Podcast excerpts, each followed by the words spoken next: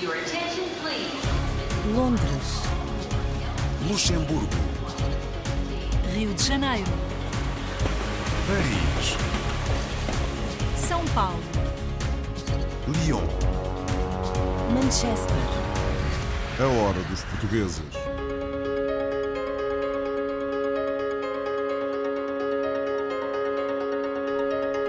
Viagem desta hora dos portugueses começa por nos levar até à Suíça, onde um casal luso-brasileiro aposta num conceito inovador de comida saudável, um bar de saladas. Este projeto teve início em 2016, quando eu e a Carol tivemos a ideia de eh, criar um restaurante saudável. Porquê?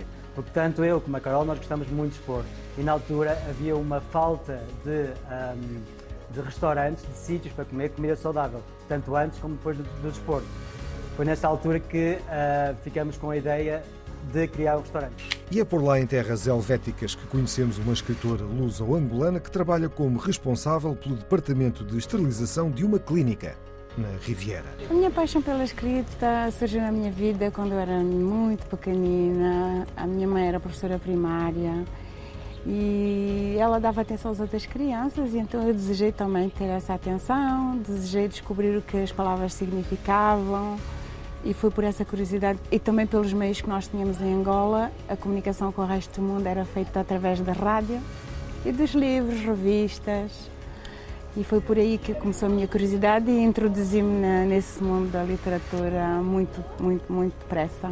Por falar em livros, os incêndios que destruíram boa parte da mata de Leiria em 2017 motivaram uma portuguesa na região de Paris a escrever um livro de contos. Estava eu no metro de Paris a ir ao trabalho a ler um livro sobre florestas do Canadá, não tem nada a ver. E hum, logo veio-me à, à lembrança os incêndios de 2017, que me afetaram bastante, mas como a toda a gente, não é? Não- E, e veio-me essa frase deixaram queimar tudo. Mais longe, vamos marcar encontro com um fisioterapeuta e nadador Salvador, premiado na Austrália. Sempre tive uma ligação ah, especial à Austrália, talvez através do rugby. Eu era apoiante e sou apoiante dos Wallabies. O meu irmão veio para cá inicialmente no intercâmbio de inglês e eu achei que era uma oportunidade para vir para a Austrália, visitar a Austrália visitar o meu irmão. E gostei tanto que acabei por ficar. Inicialmente era só por vir também por seis meses a um ano e acabei por estar este tempo todo. Enquanto no Canadá, um professor de equitação e treinador de cavalos tem desenvolvido o seu trabalho com cavalos lusitanos que atravessaram o oceano. O sangue lusitano não existia no Canadá até que eu trouxe os primeiros cavalos. Não é? Ora, sem dúvida nenhuma, que mesmo hoje, não é? um, isto é um país onde há muitos cavalos e todas as raças, mas a raça mais, mais, as raças mais conhecidas, oriundas do norte da América, o chamado quarter horse, cavalo dos cowboys, como a gente diz, o cavalo de sela americano, e naturalmente o nosso cavalo, como um cavalo distinto para a equitação, cavalo de guerra da Europa, mas das, das realezas do, do passado também. Isto demorou muito tempo até, até, até o animal ser conhecido. Finalmente, hoje conhecemos uma advogada com um papel importante no meio jurídico da Flórida, onde presta serviços à comunidade portuguesa. Eu sinto-me que estou a usar o que os meus pais me daram e para o bom, o que eu quero fazer em é ser advogada. Estou a usar o que eu tenho para ajudar os outros na comunidade. Uma coisa que eu estou muito contente. Your attention, please. Londres, Luxemburgo, Rio de Janeiro, Paris, São Paulo, Lyon. Manchester, A hora dos portugueses.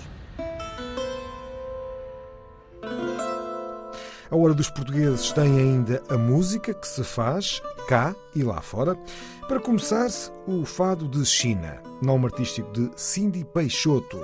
Esta portuguesa, nascida em Estrasburgo, é filha de um casal imigrante com raízes em Verim, na Póvoa do Lanhoso. China e.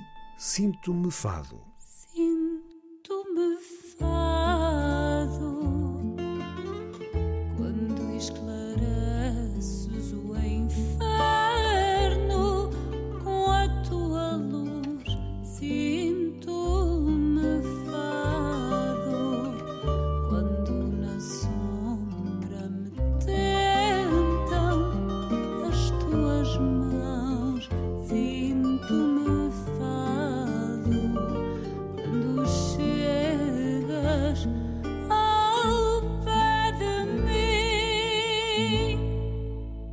sing for me.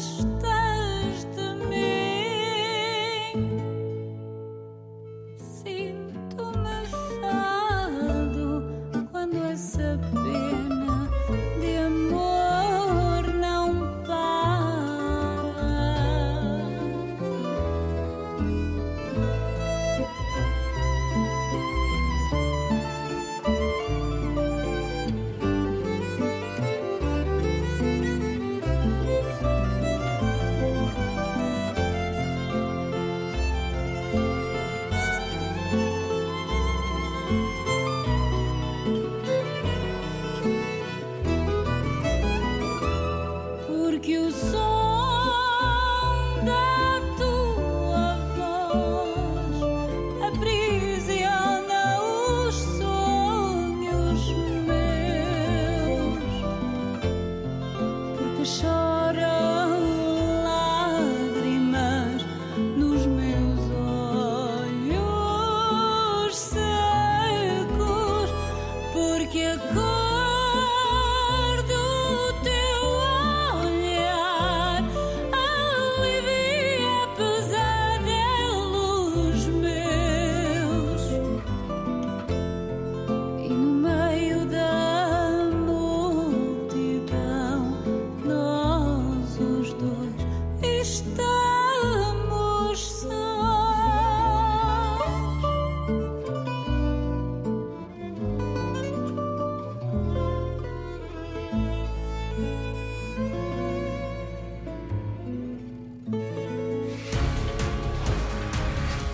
Suíça.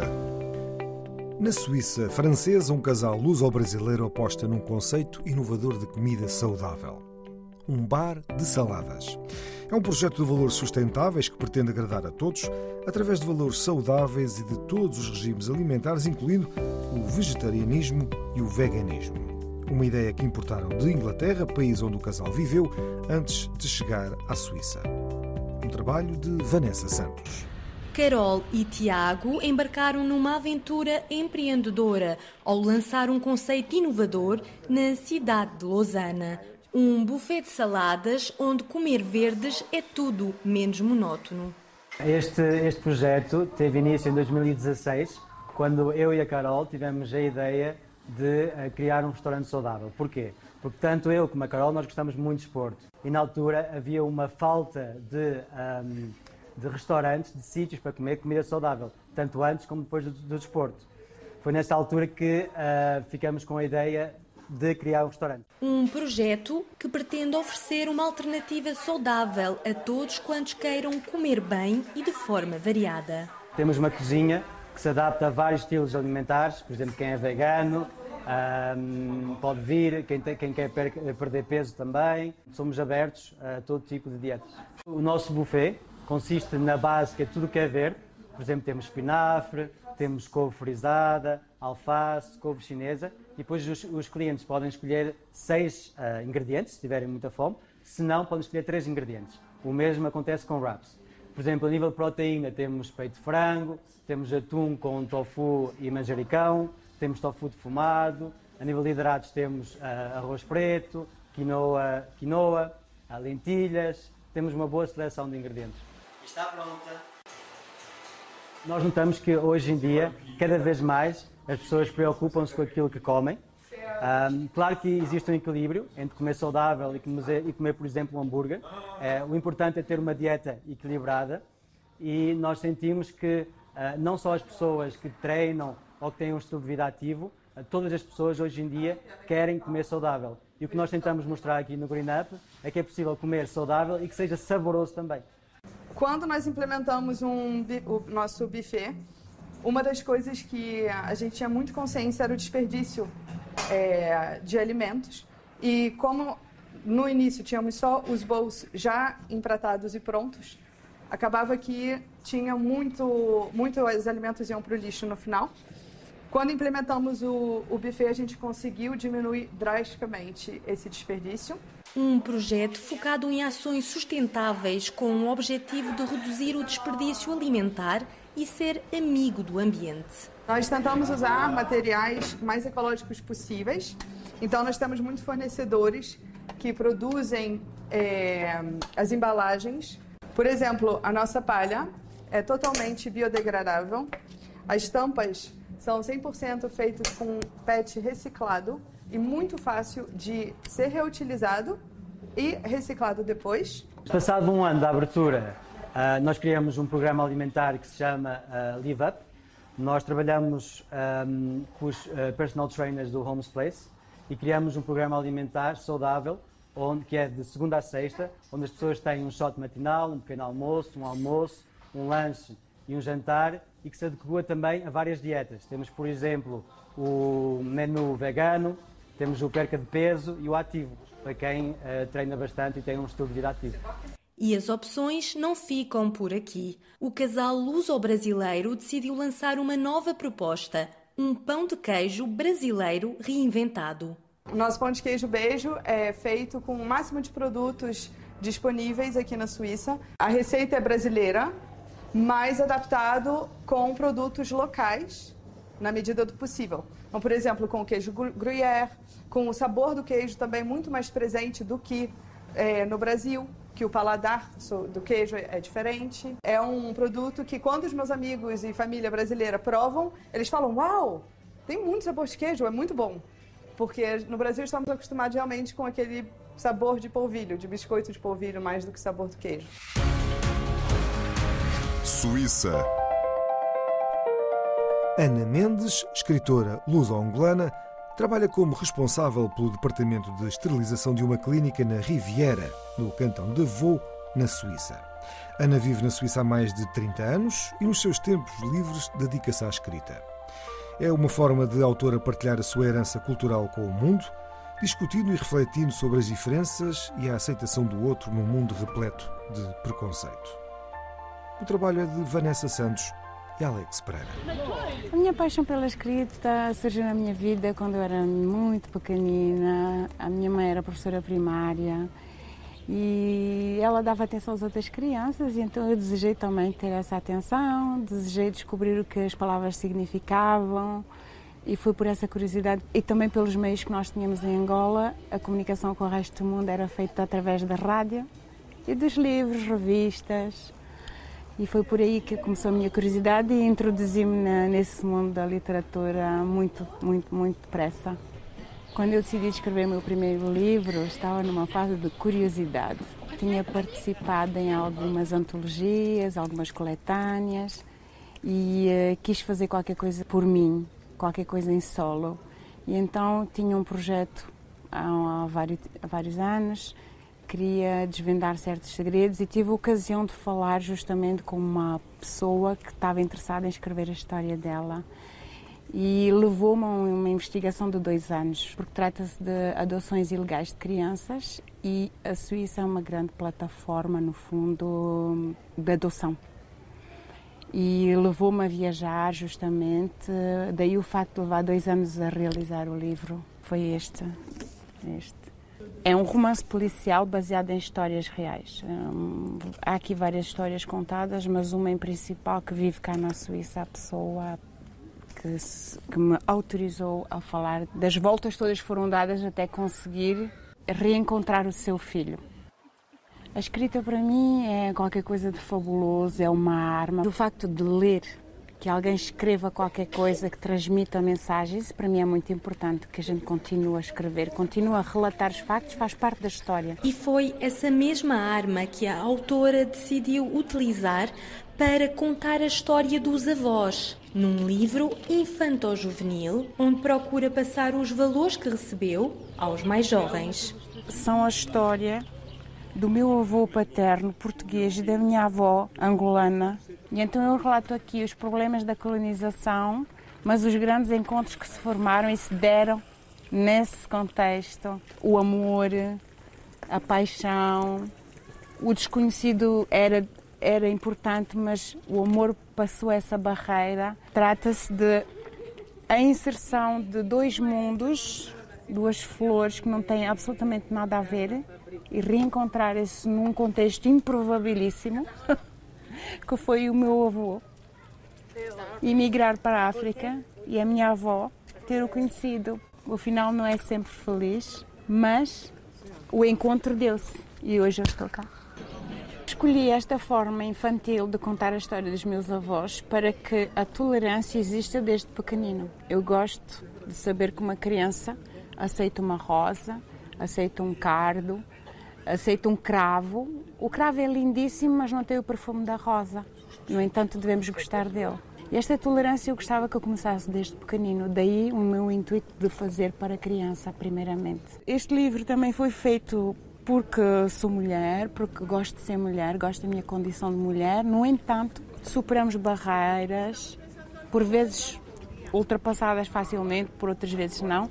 E então eu levo aqui o amor de ser mulher em todas as vertentes, em todas as condições. E depois também tenho uma pequenina que vive na minha família, que me inspira muito e trabalhamos muito juntas, daí que nasceu este livro.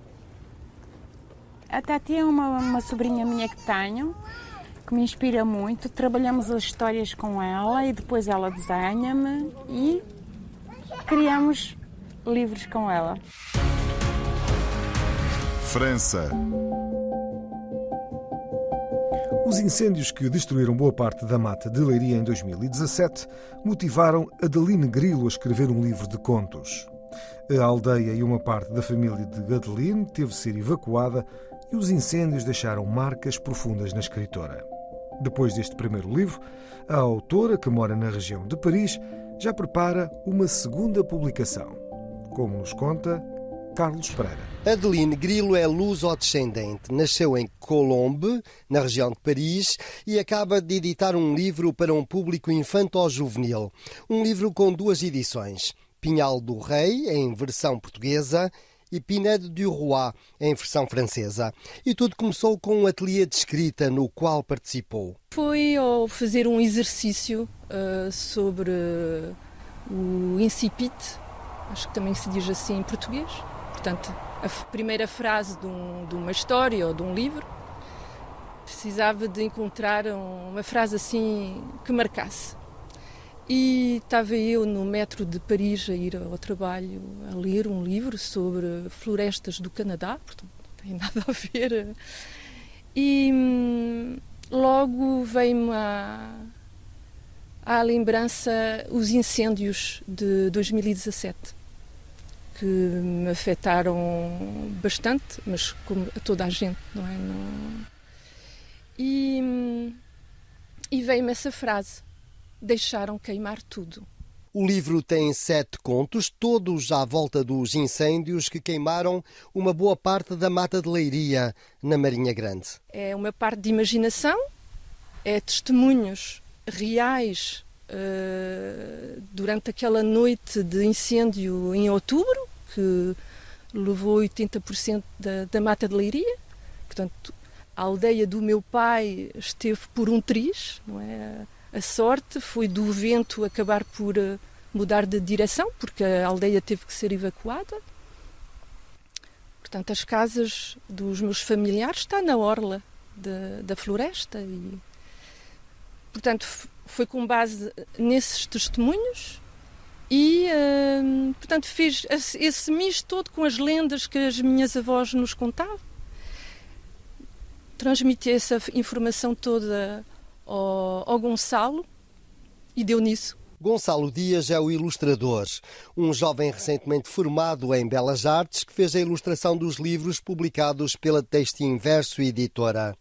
Adeline Grilo foi para Portugal em 1992, onde viveu durante 16 anos, antes de regressar à França, onde ainda reside. Nasci em França, de pais portugueses, que chegaram à França em 1963, diretamente no bidonville de Nanterre, onde eles se conheceram porque em Portugal são de regiões diferentes. O meu pai da Marinha Grande e a minha mãe do Sabugal. Nasci cá, a minha irmã também, portanto que é mais velha, e quando nasci, os meus pais já estavam aqui, em Colombo, nesse sítio, precisamente.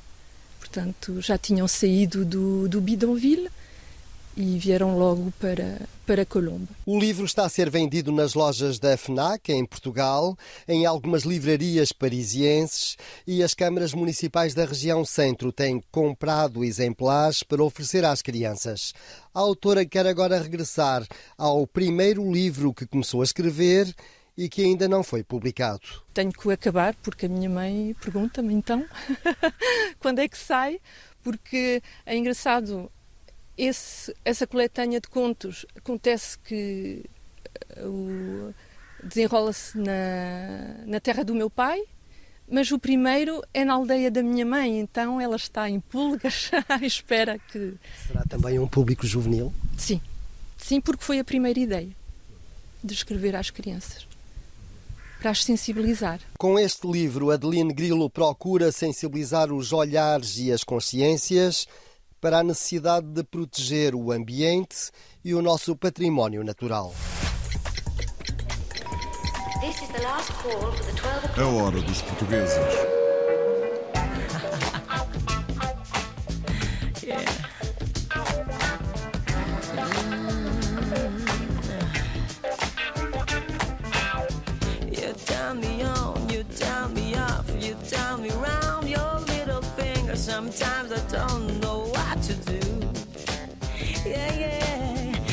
Sometimes you do, sometimes you don't, sometimes you will, sometimes you won't, sometimes I haven't got a clue. Yeah, yeah.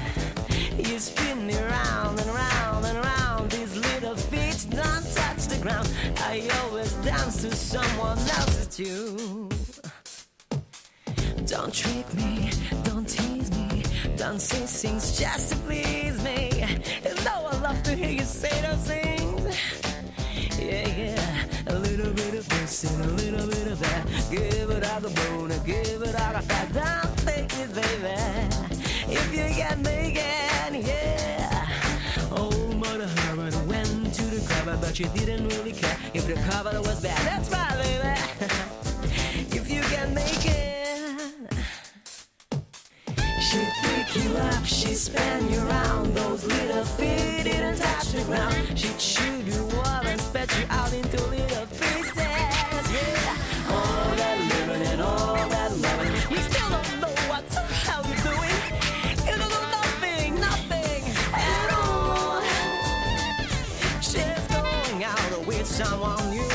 She can't do this to you, but she do, she do, she do.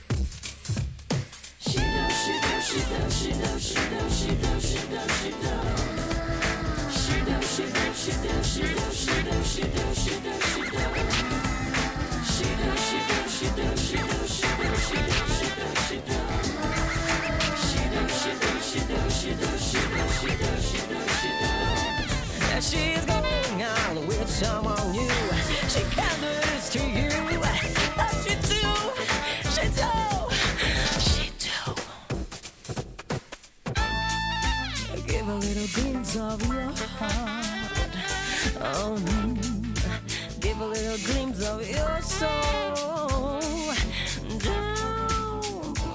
tear us apart. God knows it's taking its talk. Tell me all the things you know and good for me to hear. I wanna believe I do, I do. She do, she do, she do. You trick me, you tease me, you say things just to please me. But you know I love to hear all the things and good for me to hear. A little bit of this and a little bit of that. Give it like a boon and give it like a pat. Don't fake it, baby. If you can make it, yeah. Old mother hurried went to the gutter, but you didn't really care if the crowd was bad. That's fine, baby. if you can make it. She pick you up, she spin you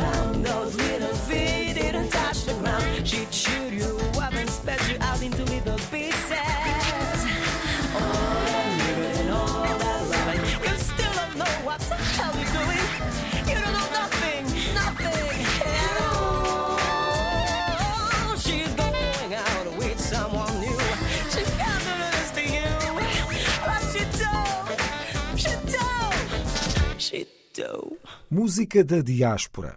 Shidu é um tema de Ricardo Vieira, uma voz lusa no Luxemburgo, onde nasceu de pais please.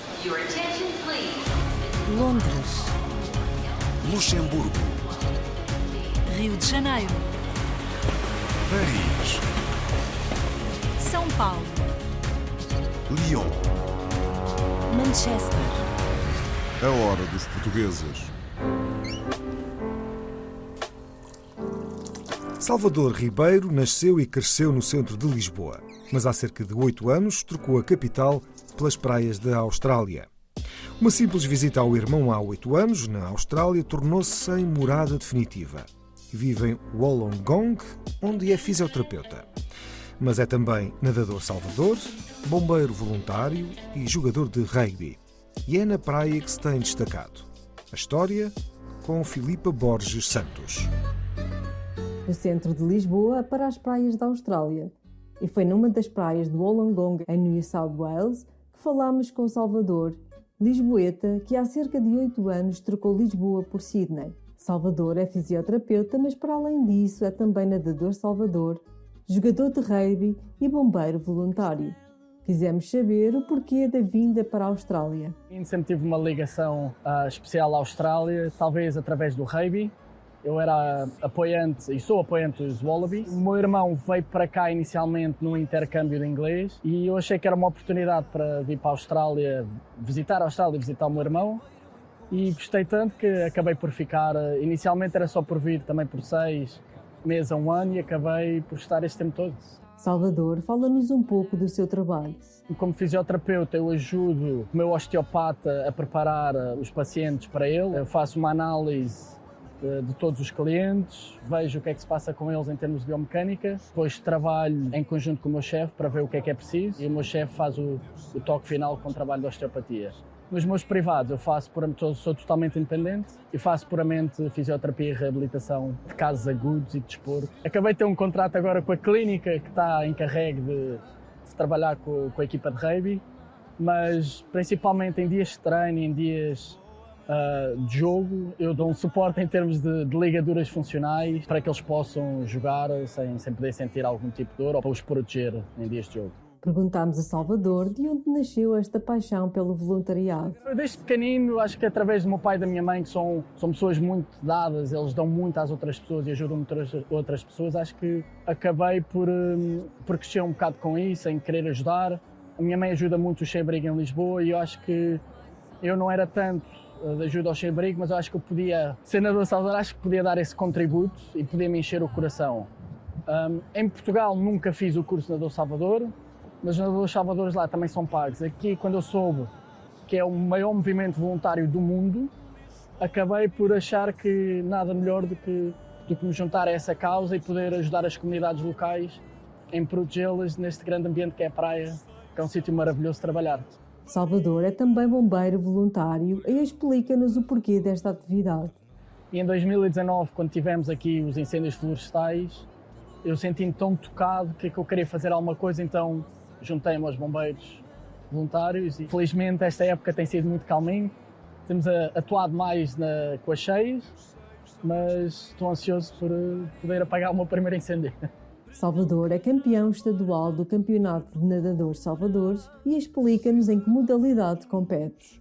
Então, aqui, diferente em Portugal, funciona como clubes. Cada clube está alocado a uma praia e eu juntei-me na altura a North Stain, que é em Manly. Agora estou em North Wollongong, aqui em Wollongong. Quando eu estava a treinar para a cena do Salvador, acabei de perceber que havia campeonatos, desde regionais, estaduais e nacionais, de nadadores salvadores e que tem várias disciplinas e modalidades. Eu no início andava na modalidade das pranchas, das pranchas de salvamento, mas como eu não cresci por aqui, eu competia contra pessoas que estão a fazer isto desde os 5 anos. Então os meus resultados não eram os melhores. Quando decidi que através do rugby, a parte dos sprints na areia, tinha algum potencial e de repente, sem perceber, acabei por ser campeão estadual, acabei por investir nisso e agora já fui a dois nacionais, com um quarto e um sexto lugar, e a ver se para o próximo ano consigo pelo menos ter uma medalha a nível nacional.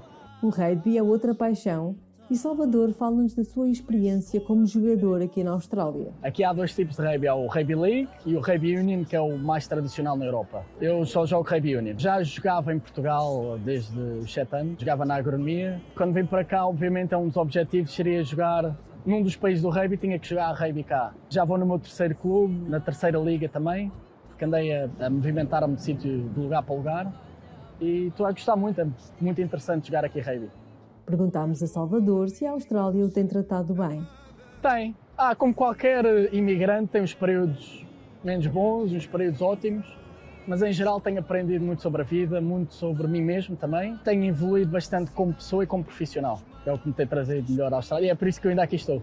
Para finalizar, perguntámos as três palavras que pensa quando ouve a palavra Portugal. Saudade, família e amigos. Canadá. No Canadá, a hora dos portugueses encontrou Francisco de Seixas Grelo. Os cavalos foram desde sempre a sua paixão e conseguiu concretizar o seu sonho como professor de equitação e treinador de cavalos. Tem desenvolvido o seu trabalho com cavalos lusitanos que atravessaram o oceano e, com eles, muita da nossa cultura. Um trabalho de Luciano Paparella Júnior e Madalena Balsa.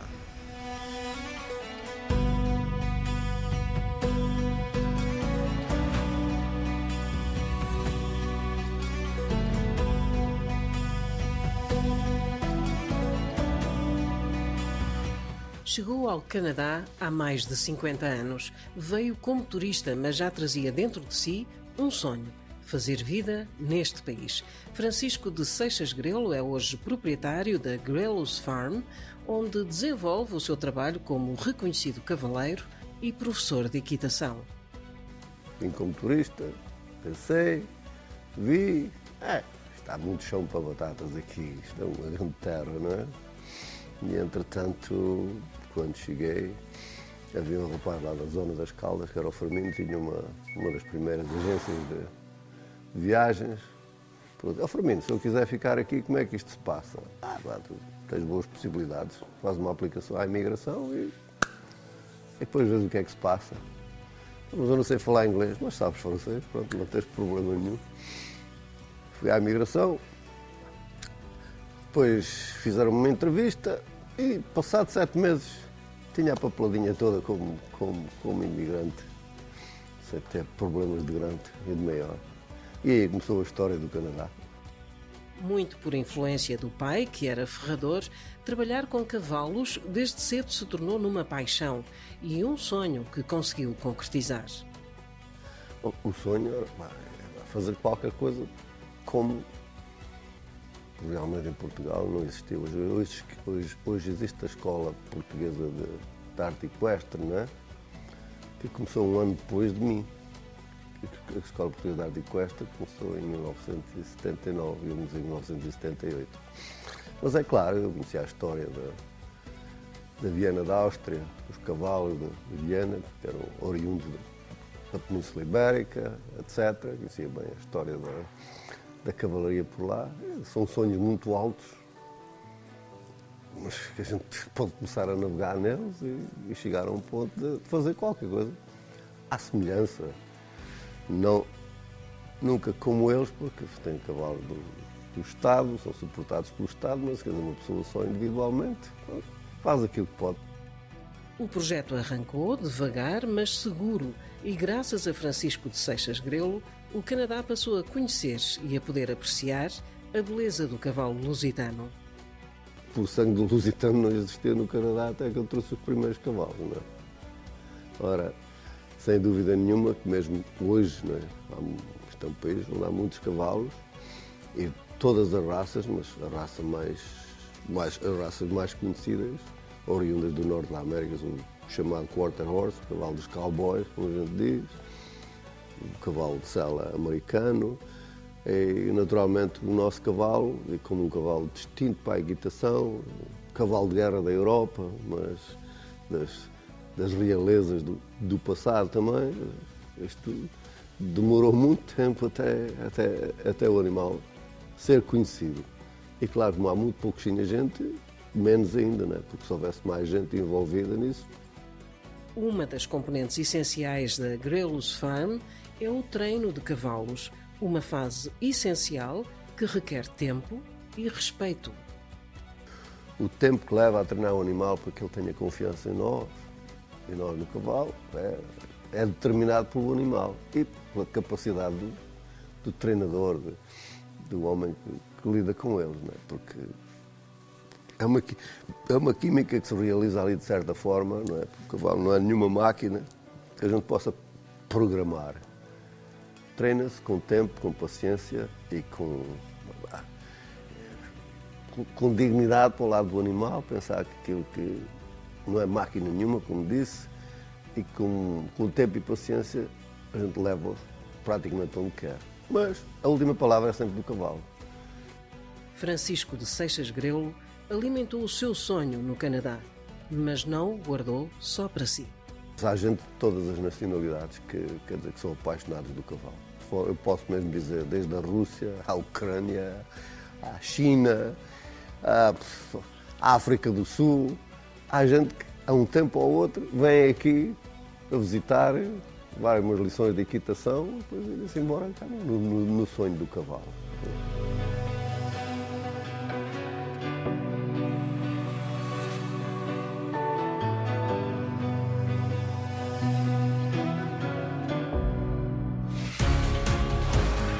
Estados Unidos. Sabendo que a carreira de advocacia é exigente nos Estados Unidos da América e que obriga anos de muito estudo, Diana Vidal tinha algumas dúvidas acerca da sua capacidade para seguir este caminho. Com o apoio de professores e mentores, seguiu em frente, acabando por estudar em prestigiadas universidades de New Jersey. Na atualidade, Diana Vidal assume um papel importante no meio jurídico da Flórida e presta serviços à cada vez mais numerosa comunidade portuguesa daquele Estado americano.